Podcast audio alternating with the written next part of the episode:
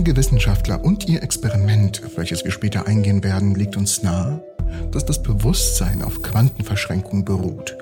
Und genau das werden wir heute in diesem Video behandeln. Supercomputer können uns beim Schachschlagen und mehr Berechnung pro Sekunde durchführen als, naja, das menschliche Gehirn. Und das klingt danach, als wäre unser Gehirn dem Supercomputer relativ unterlegen. Aber unser Gehirn hat noch viele weitere Aufgaben, die es zu erledigen hat. Es muss routinemäßig Prozesse ausführen, die ein Computer hingegen nicht bewältigen kann. Die Interpretation von Ereignissen und Situationen sowie die Nutzung von der Vorstellungskraft, Kreativität und Problemlösungsfähigkeiten. Unser Gehirn ist ein erstaunlich leistungsfähiger Computer, der nicht nur Neuronen, sondern auch die Verbindung zwischen den Neuronen nutzt, um Informationen zu verarbeiten und zu verstehen.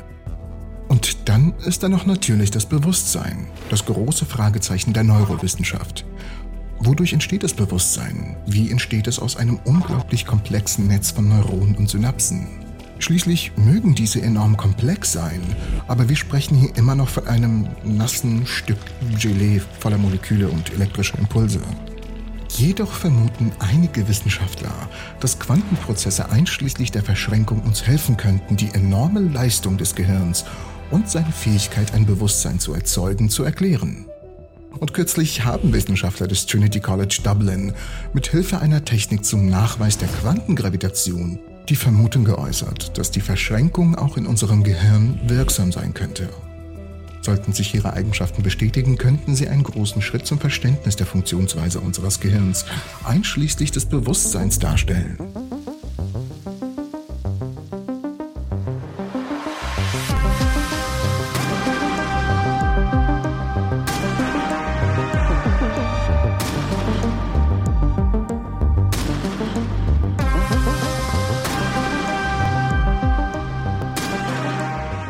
Erstaunlicherweise gibt es einige Hinweise darauf, dass in unserem Gehirn Quantenmechanismen am Werk sind.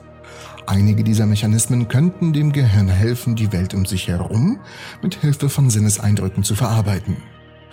Es gibt auch bestimmte Isotope in unserem Gehirn, deren Spins die Reaktion unseres Körpers und Gehirns verändern. So kann zum Beispiel, das brauchen wir jetzt nicht weiter auszuführen, aber wie gesagt nur als Beispiel, so kann Xenon mit einem halben Spin betäubende Eigenschaften haben. Xenon oder Xenon, bin jetzt nicht sicher. Ohne Spin hingegen haben diese Eigenschaften nicht. Und verschiedene Lithium-Isotope mit unterschiedlichen Spins verändern die Entwicklung und Erziehungsfähigkeiten von Ratten. Die Quellen für diese Forschung sind natürlich in der Videobeschreibung verlinkt. Und trotz dieser faszinierenden Erkenntnisse wird das Gehirn weitgehend als klassisches System betrachtet. Wenn im Gehirn Quantenprozesse am Werk sind, wäre es natürlich schwierig zu beobachten, wie sie funktionieren und was sie bewirken. Da wir nicht genau wissen, wonach wir suchen, ist es in der Tat unglaublich schwierig, Prozesse zu finden, vor allem Quantenprozesse.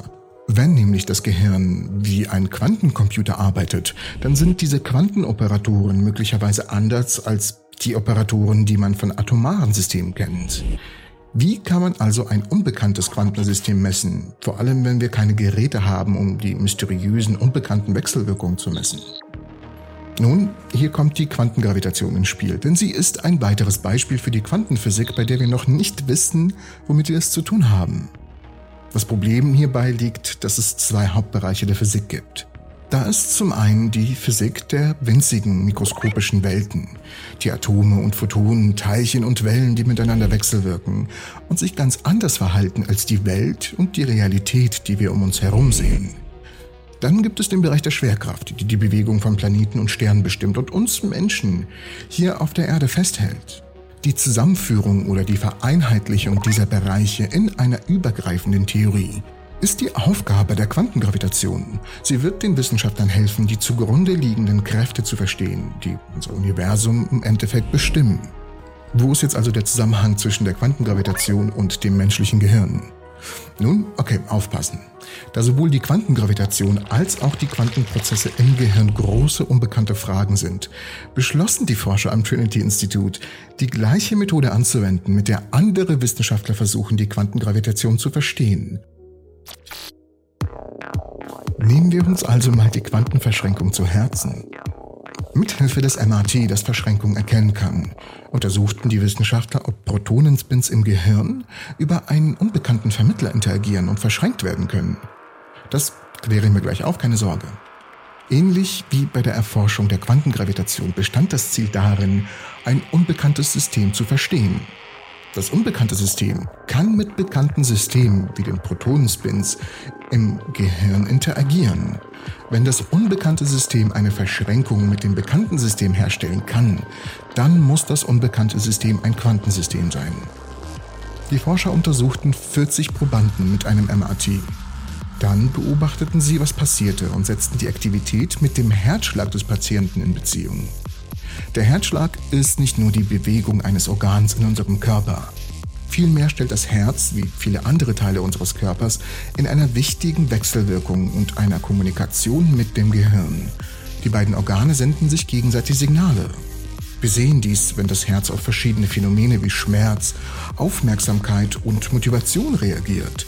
Außerdem kann der Herzschlag mit einem Kurzzeitgedächtnis und dem Alterungsprozess in Verbindung gebracht werden. Wenn das Herz schlägt, erzeugt es ein Signal, das Herzschlagpotential oder kurz HEP. Bei jeder Spitze des HEPs sahen die Forscher eine entsprechende Spitze im NMR-Signal, die den Wechselwirkungen zwischen den Protonenspins entspricht. Und genau dieses Signal könnte ein Ergebnis der Verschränkung sein. Und seine Beobachtung könnte darauf hinweisen, dass es tatsächlich einen nicht klassischen Vermittler gibt. Das HEP ist ein elektrophysiologisches Ereignis wie Alpha- und Beta-Wellen, erklären die Forscher. Der HEP ist an das Bewusstsein gebunden, weil er vom Bewusstsein abhängt. Denn jetzt bringen wir das Ganze mal im Zusammenspiel mit dem Bewusstsein. Denn auch das Signal, das auf die Verschränkung hinweist, war nur bei Bewusstsein vorhanden. Was sich zeigte, als zum Beispiel zwei Probanden während der MRT einschliefen. Als sie dies taten, verblasste das Signal und verschwand. Die Entdeckung der Verschränkung im Gehirn könnte zeigen, dass das Gehirn nicht wie bisher angenommen ein klassisches, sondern ein leistungsstarkes Quantensystem ist. Wenn die Ergebnisse bestätigt werden können, könnten sie einen Hinweis darauf liefern, dass das Gehirn Quantenprozesse nutzt. Dies könnte Aufschluss darüber geben, wie unser Gehirn die leistungsfähigen Berechnungen durchführt und wie er das Bewusstsein steuert. Dies hängt unmittelbar mit der Quantenverschränkung zusammen, die wir selbst verstehen, aber nicht wirklich verstehen, wieso die Kommunikation überhaupt stattfindet. Dennoch haben wir in diesem Jahr unglaubliche Fortschritte in der Verschränkung erzielt und einen Nobelpreis dafür verliehen. Der Nobelpreis ging an Wissenschaftler, die uns die Realität, so wie wir sie kennen, aberkannt haben und bestätigt haben, dass sie mit unserem Bewusstsein irgendwie zusammenhängt. Schaut euch das Video dafür an. Ich bedanke mich fürs Zusehen und hoffe euch alle in der nächsten Episode der Entropy zu sehen.